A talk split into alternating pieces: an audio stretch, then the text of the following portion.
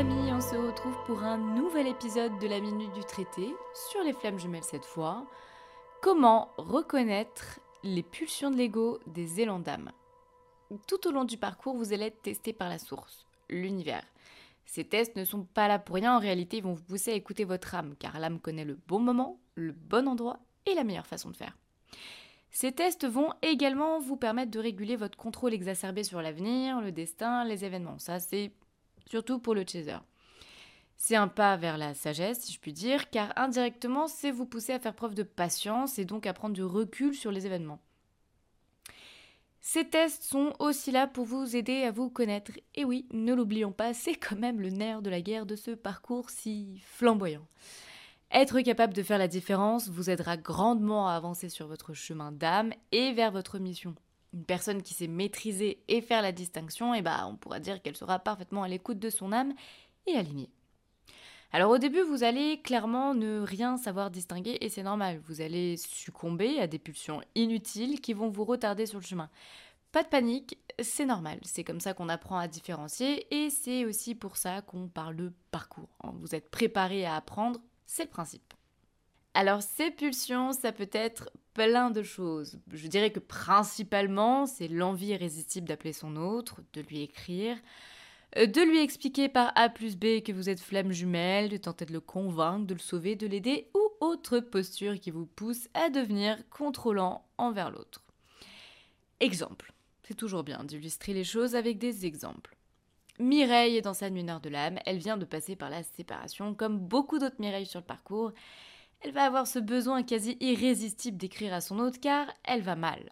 Elle est incapable de savoir si elle peut le faire, si elle doit le faire ou si c'est une bonne chose de le faire. Elle en meurt d'envie, mais que faire en réalité? Rappelez-vous, dans un de mes tout premiers podcasts, j'avais parlé du manque positif. Tu me manques non pas parce que j'ai besoin de toi, mais parce que je t'aime. Cette phrase, en fait, elle va prendre tout son sens avec cet épisode où je vais aller un peu plus loin, plus en profondeur, pour expliquer tout ça. Alors comment reconnaître les pulsions de l'ego des élans d'âme Vous allez voir que tout ceci est également valable pour les personnes non flammes jumelles, hein, puisque de toute façon tout est valable pour tout le monde à partir du moment où il s'agit d'un parcours initiatique. Les pulsions de l'ego concernent le manque négatif. Elles se traduisent très souvent par une émotion exacerbée, une surexcitation dans l'instant T. Alors, ressentir des émotions, c'est formidable, hein, parce que ça nous démontre qu'on est humain. Toutefois, ça peut être un baromètre parfois trompeur, mais c'est quand même votre baromètre. Car ça vous donne l'impression de vous remplir, alors qu'en réalité, c'est illusoire. C'est-à-dire que ces émotions-là ne remplissent pas votre être, ou plutôt elles ne le remplissent qu'en surface.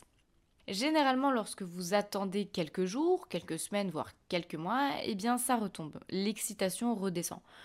Vous en avez envie car dans l'instant T, vous mourrez de ne pas avoir ce que vous voulez. Donc la question qu'il faut se poser, c'est j'en ai envie, mais est-ce bon pour moi?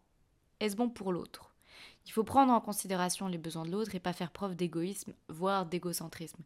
C'est aussi là que se situent les prémices de l'amour inconditionnel. Pouvez-vous aimer l'autre sans qu'il ne soit là? On se situe donc dans le tu me manques parce que j'ai besoin de toi. Généralement, ce ressenti, il se traduit plutôt dans le haut du corps, au plus proche du corps physique. C'est pourquoi l'émotion transpire de votre être et qu'on parle d'une émotion exacerbée. Il faut prendre garde à ne pas succomber au risque de parfois regretter, car succomber, bah, c'est parfois se sentir plus mal qu'on ne l'était auparavant. En revanche, il ne s'agit pas de se retenir si c'est un élan et on va voir tout de suite comment ça se traduit. L'élan d'âme y concerne à l'inverse le manque positif. Ça se traduit d'abord par un état d'être qui s'est installé ou qui s'installe dans le temps. Un élan d'âme est moins intense physiquement mais beaucoup plus fort car bah, venant de l'âme. En revanche, il est présent sans forcément bousculer toute votre palette émotionnelle. Il partira tout simplement pas tant qu'il n'aura pas été exécuté. Il s'installe au niveau des tripes, au niveau du vent, donc il est beaucoup plus bas au niveau du corps et plus en arrière-plan que le corps puisque bah, il vient de l'âme. Donc c'est assez subtil car il s'agit d'être capable d'écouter son corps. Donc là, on est vraiment dans le tu me manques parce que je t'aime. C'est là votre indice. C'est là votre baromètre. Si vous vous sentez posé, sereine, dans des émotions nobles, avec un élan pour aller vers l'autre, lui parler ou lui expliquer je ne sais quoi, eh ben c'est qu'il faut y aller.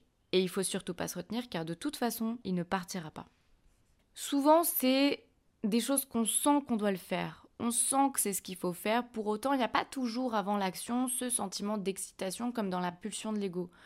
On est vraiment poussé à faire ça comme une évidence. C'est comme si l'horloge avait sonné en fait. Vous, vous, entendez les petites trompettes internes qui vous annoncent que c'est bon, tu peux y aller, tout va bien. Sous-entendu, il n'y aura pas d'échec.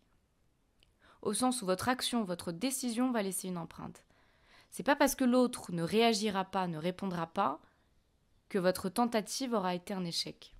Vous vous apercevrez en fait à l'avenir, peut-être quand vous reparlerez de ces choses-là avec l'autre, qu'en fait, cette action, elle aura laissé chez lui, chez elle, une empreinte. Ça aura déclenché quelque chose. Donc au moment où la cloche sonne, il y a véritablement un sentiment de je suis prête, je suis prêt, c'est le moment.